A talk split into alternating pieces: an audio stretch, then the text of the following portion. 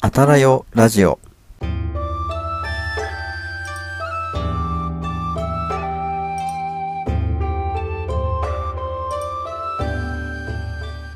こんばんは、ひなわじゅう男子翔平と、こんばんは、お城の建築美を愛す愛理です。この番組は日本に古くから伝わる風習や食文化について、あんなことやこんなことを語り、日本各地の風土や文化を盛り上げていこうという番組です。今夜はどんなミラクルが起こるのでしょうか？ひなわじゅう男子翔平と、お城の建築美を愛する愛理と、そしてあなたと歴史の1ページを刻んでいきましょう。はい。ということで始まりました。5月14日第31夜のあたらよラジオです。はい。はい。先週はね、ライブ配信で、あの、初めてね、YouTube ライブやりましたね。ですね。はい。10時にスタートしますなんてね、言って、あの、事前に、あの、シミュレーションまでね、やっていたのに、ねうん、本本番はまさかの10分ぐらい、あの、ぐだぐだしてしまうっていうね。ね大変あの、ご不便をおかけしたんですけど、うん、またね、来月のライブ配信の時にはね、あの、ちゃんとぴったしにね、始められるように、また事前にセッティングとかも調整していくので、あの、少しずつね、進化していくっていうのが、このあたらよラジオのね、醍醐味の一つになってますので、はい。うん、そのあたりもね、楽しんでいただけたらなと思います。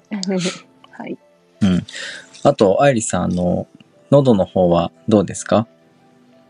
うん。ぼちぼち戻ってきたかなっていうところです。なるほど。まだぼちぼち。咳は残っはい。ちゃうんですよね。うん。うんうんうん。うんまあ、治りかけの時はね、咳とか出ますからね。う。うんん。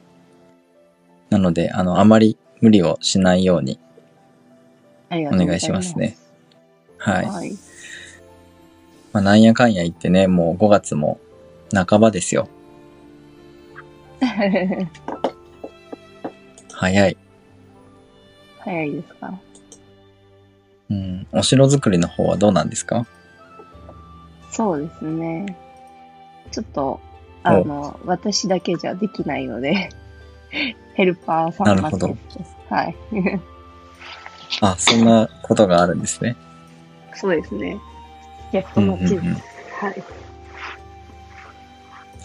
まあ、そういうなんかトラブルとかね、あの、発生した方が思い入れとかも深くなるから、うん、そういうところもね、ぜひなんか記録に残しておいてほしいなっていうふうに思いますけどね。ああ、残してます、残してます。ああ、いいですね。で、あと、はい後からねあ、こういうこともあったよねって言って見るっていうですね。うん、そうですね。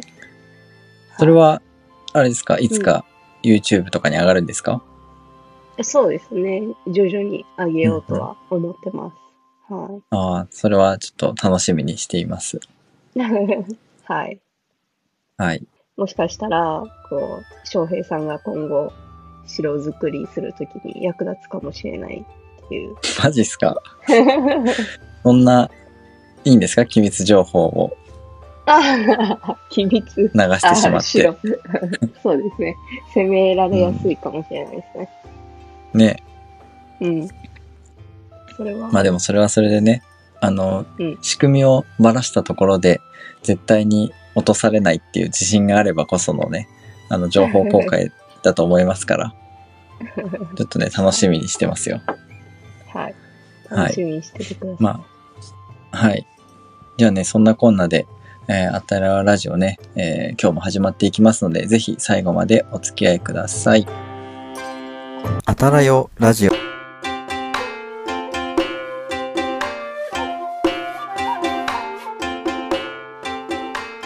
改めまして、こんばんは。ひなわじゅう男子翔平です。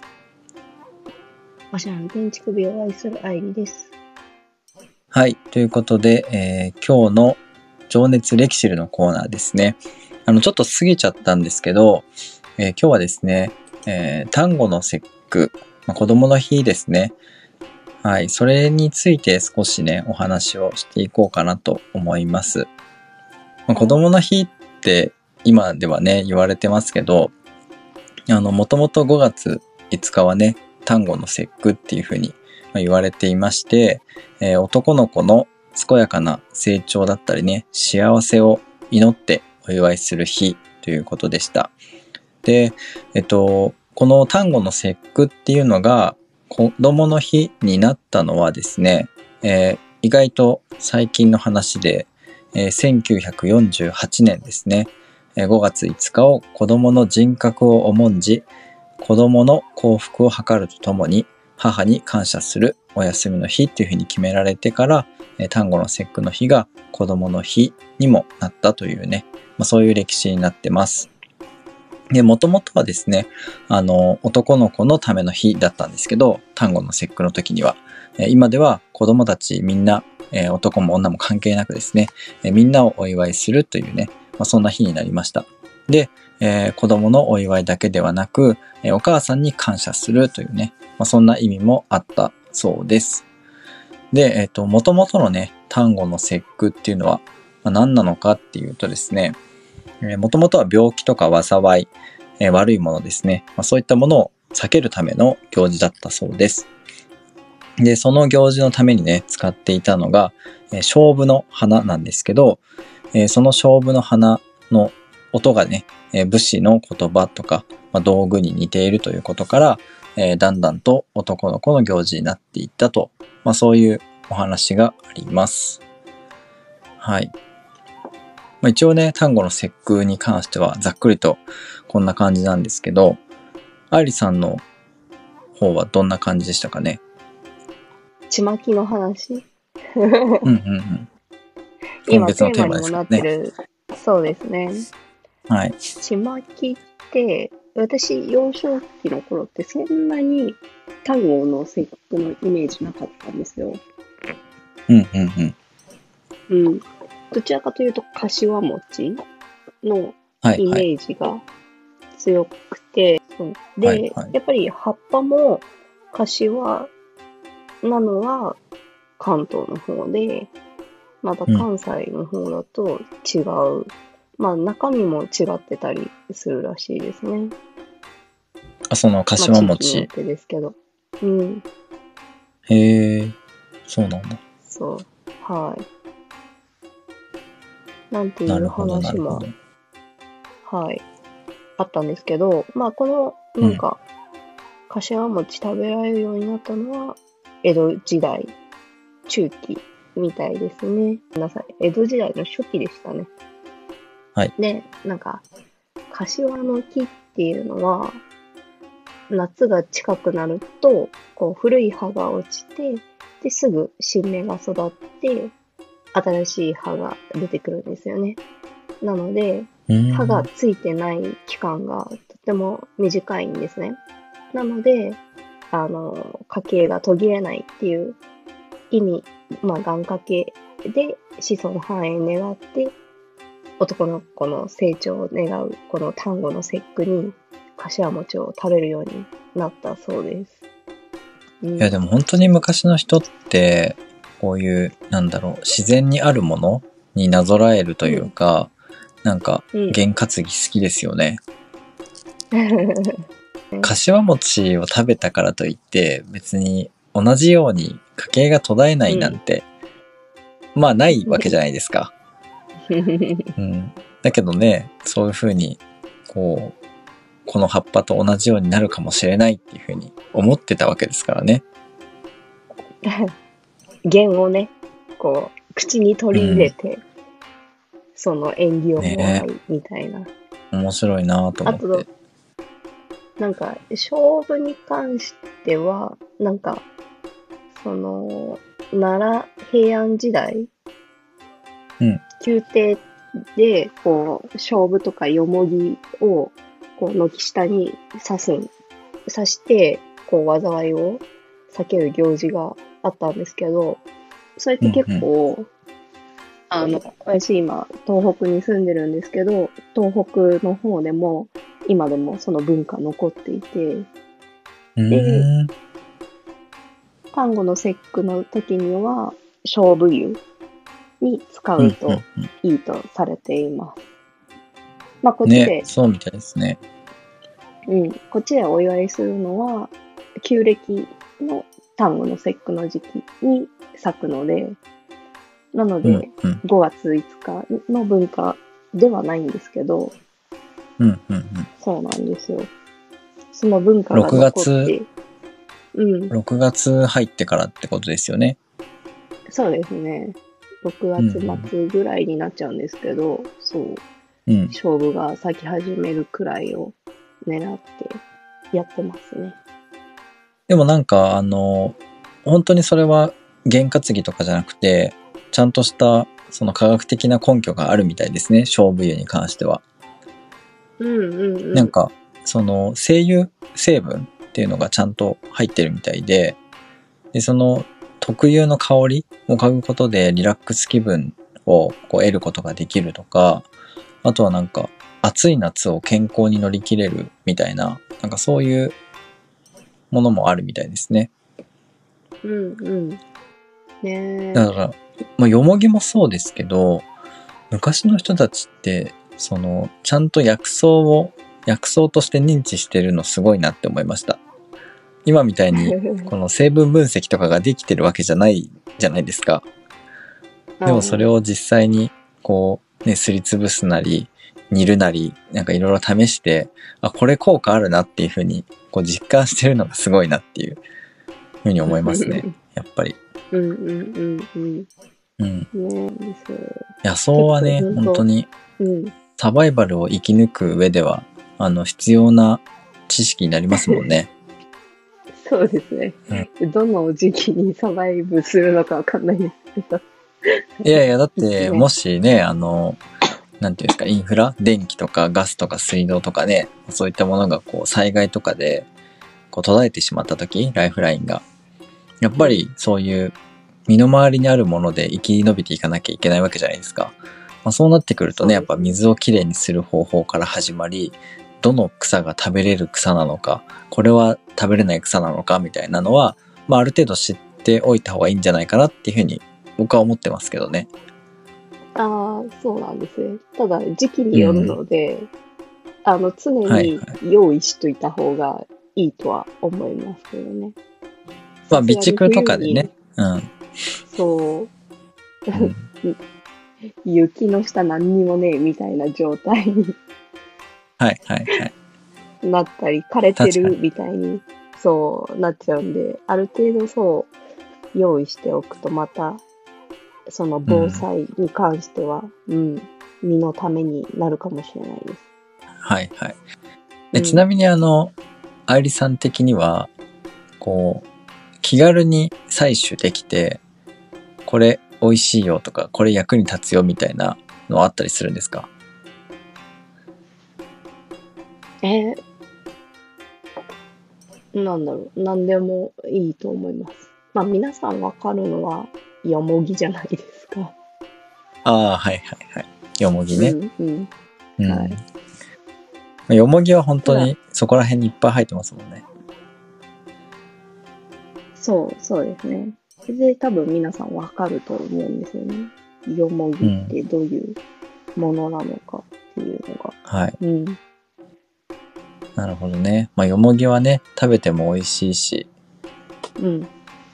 お湯につけてあのよもぎいいしよもぎ風呂でしたっけ？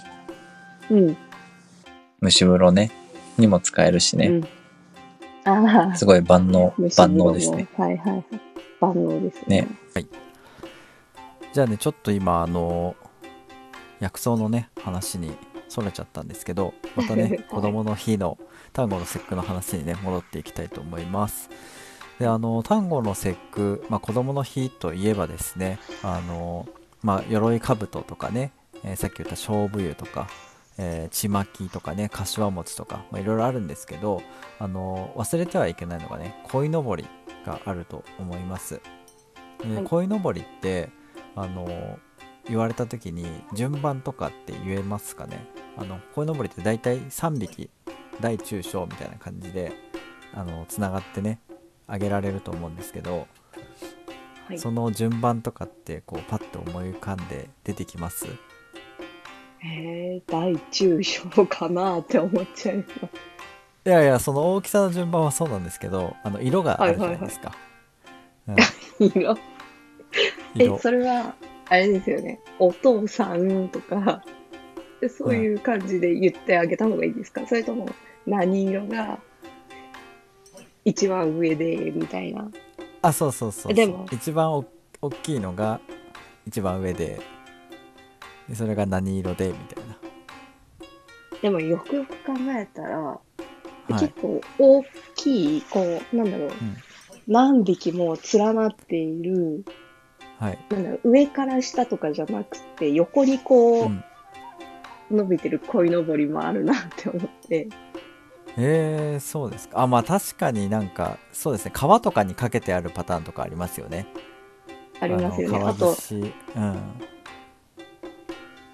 そうそうそう、川岸にね。あと、はい三角形とか、頂点があって、こう、なんて言ったらいいんだろう。三角形かのように、こう、干されているケース。三角形かのようにそうそうそうそう。えー、そのケースはちょっと見たことないなじゃあとりあえずその一般的なねよくあの、はい個人のごご家庭とかでもこう鯉のぼり立てたりしてることとかあると思うんですけどその上からね順番に大中小っていう風な順番で鯉のぼりがまあ泳いでるとしてそのね、はい上から何色何色何色ってこうなんとなくこう思い浮かべることはできると思うんですけどその色をね全て言い当てることができたら、もうあれですよ。子供の日マスターですよ。はい。子供の日はそうですか？はい。子供の日マスターです。これが正解できたら。どうしますか？チャレンジしますか？チャレンジしますが、はい。その称号が欲しいかどうか。まあまあまあそれはねそこはいいんです。そこはあえて深掘りせずに回答していきましょはい。えうはい。っと、青、赤、黄色？青赤黄色。信号機みたいですね。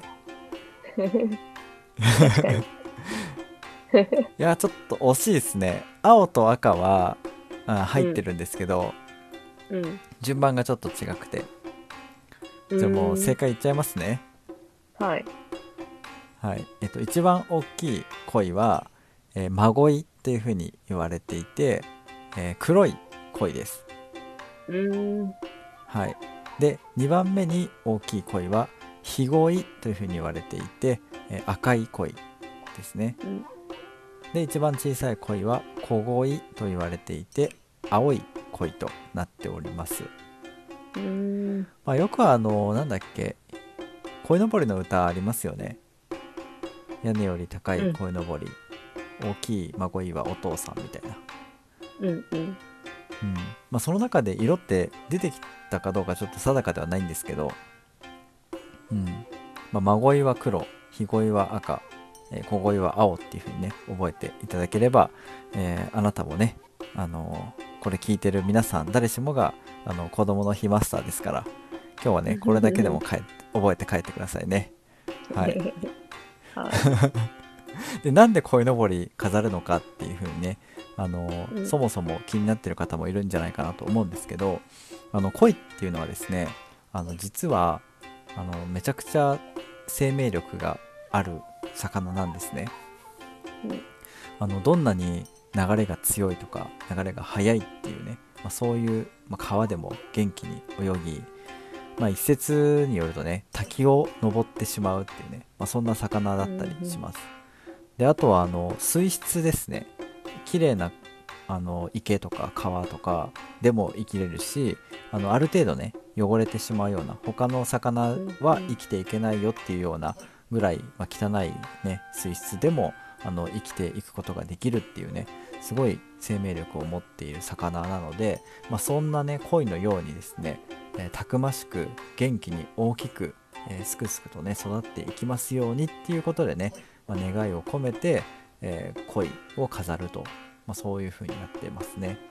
で、あとは、あれですね、あの、登竜門っていうね、あの、言葉、あの、知ってる方も多いんじゃないかなと思うんですけど、あの、恋がね、滝を登っていっていって、でその滝を登りきるとですね、あの、竜に変身していくっていう、まあ、そういう中国の伝説があるんですけど、まあ、それにね、なぞらえて、まあ、恋がこうちゃんとね、登っていくと、まあ、竜になると。まあ、出世してね、あの、大きな成長を、あの、遂げられるように、まあ、そういった意味も込めて、鯉のぼりをね、飾っていたみたいです。はい。恋キングですね。恋キングですね。進化するとギャラドスになりますからね。はい。一応ポケモン世代なんで、その辺の話はついていきますよ。はい。もうなんか、恋が進化すると、みたいな話聞いたら、うん、なんか、ポケモン思い出しちゃいました。ねレベル20で進化しますからね、コイキングは、キャラドスに。で、一番初期の頃は、あの、体当たりとか攻撃する技を覚えませんから、なかなかね、あの、育てるのが大変で、うん、シリーズが進んでくるとね、レベル15ぐらいで体当たり覚えたりするんで、結構育てやすくなるんですけど。何の話してるんですか？ポケモンの話ですね。はい。いや、ポケモンだってもう、がっつり世代ですから。うん。うん。めちゃめちゃやってましたもんね。ええー、はい。いや、でも、ちまきね、ちまき食べてないな、最近。かしわ餅も食べてないわ。あ、そうなんですね。ね子供の日の前後になるとやっぱりスーパーとかコンビニとかでねかしわ餅、うん、あの売ってるんですけど、うんうん、なんかあのなんだろう恵方巻きほどなんか食べなきゃみたいな感じにならないんですよねうんなんでなんなん戦略に向け、戦略してないんじゃないですか戦略してない文文化だからなんだろう、ああ。巻きは売らそうと、売ろうとしてるじゃないですか。はい、はい。その企業の裏が。なるほど、ね。柏餅はね、そう、あの、季節のものですよ、ぐらいでしか、おしとやかに。はいはい。営業している夏の、夏のうなぎと恵方巻きはもうビジネス集が漂いますからね。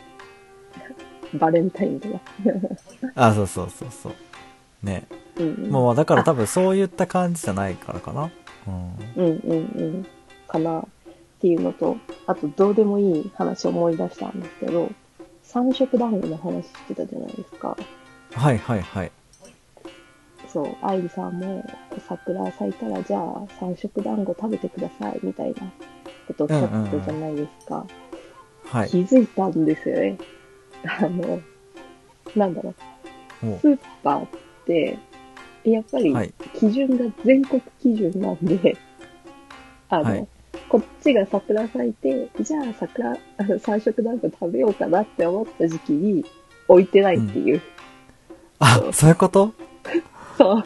4月、4月頃に販売されるけど、東北の人たちが桜を見る頃にはもう売ってないんですね。置いてなかったんですよ。そう。その前に三色団子置いてあったのは気づいたんですよ。はい、あ、置いてあるって思って、あ、じゃあ食べようかなって、今年はちょっと食べようかなって思ったんですけど、はいはいはい、実際桜咲き始めて、あ、じゃあ三色団子買おうって思った時に、置いてなくて、びっくりしました。そっか。スーパーはそういうなんか季節ごとのあれないんだ。ねえ、あるかなって思ったんですけど。はい、そうですね。でもそうなってくると、どこの基準に合わせてきてるかですよね。ねその製造ラインというか。うん。うん。うん。ね。あ、そうなんだ。そう。ということに気づきました。ああ、じゃあ食べれなかったんですね。そう、食べれなかったです。桜を見ながら。ね。うん。はい、まあまあ、そんなこんなでね、あの、はい、子供の日とか、そういったものにまつわる話をね、終わっていきたいなと思っております。はい。はい。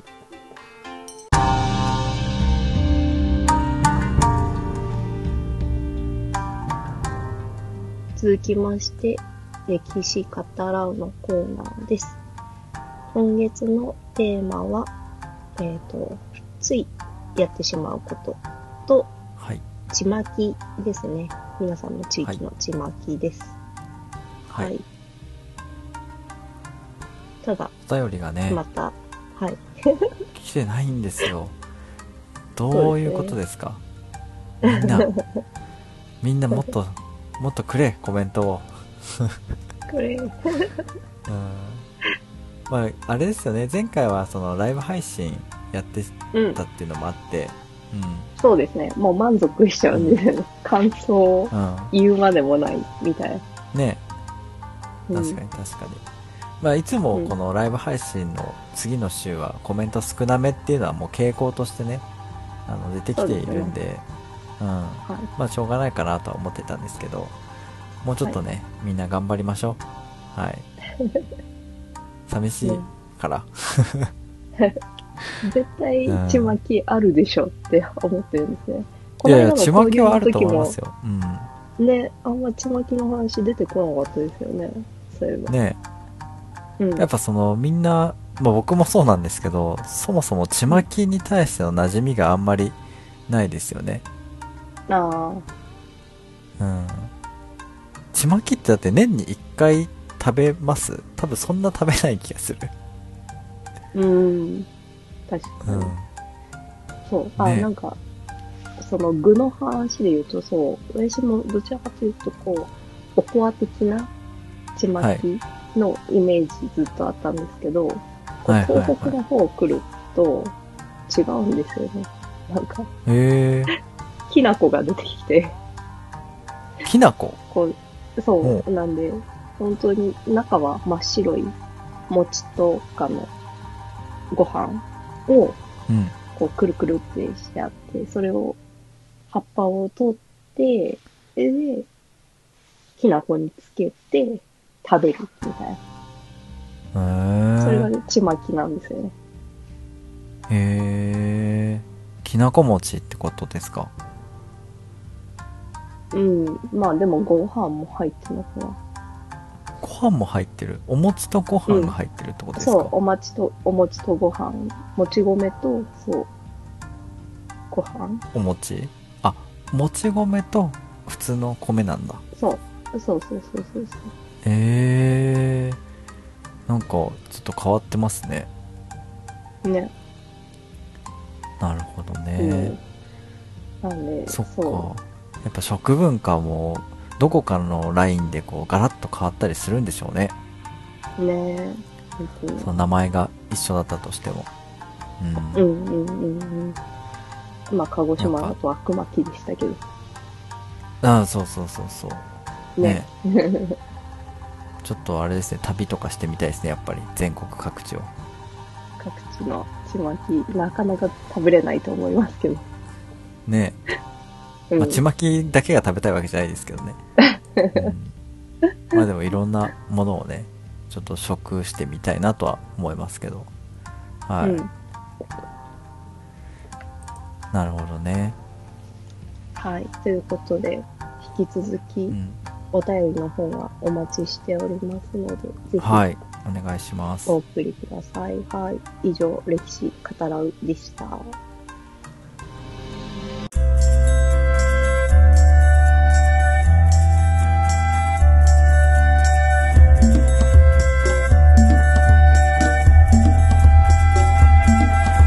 はい。ということでね、あのーだいぶ早めなんですけど、そろそろね、はいエンディングの方に入っていこうと思います。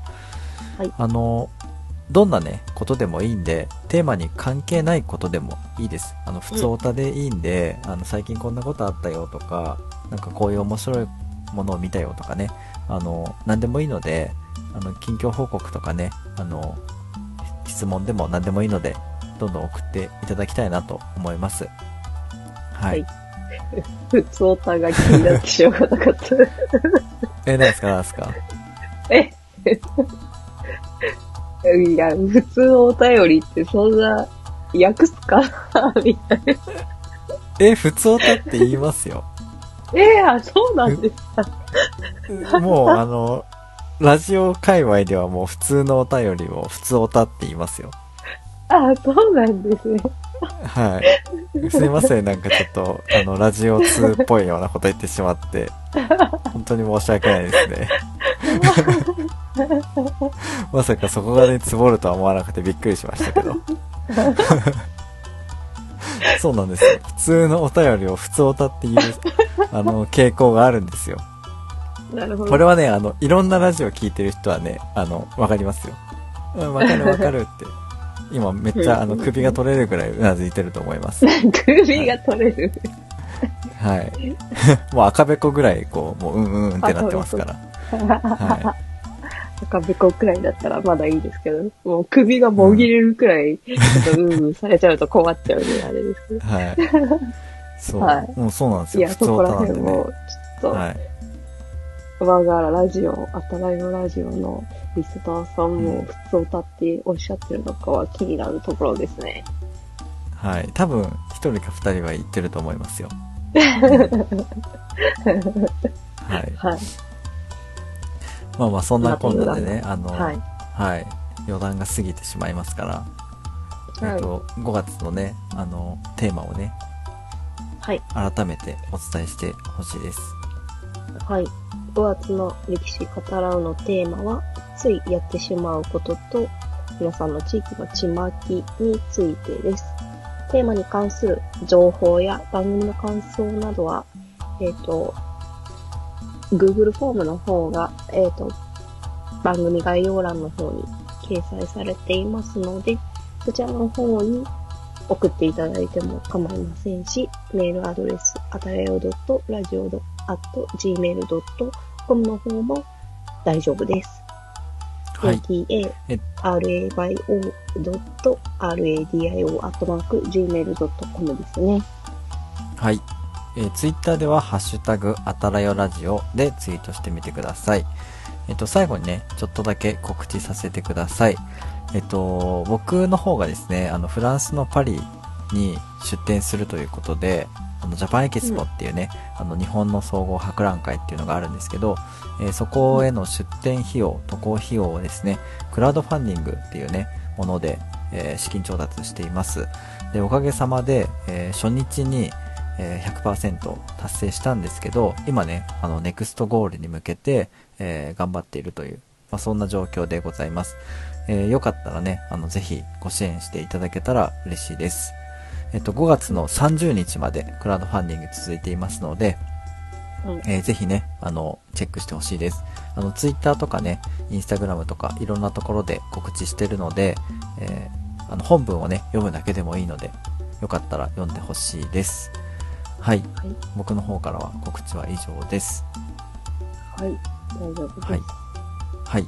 えーということで、えー本日のあたらよラジオね、終わっていきたいと思います。それではまた次回のあたらよラジオをお楽しみに。お相手は、ひなわじゅう男子翔平と、私は建築美を愛する愛理でした。おやすみなおさいやす。みなさい。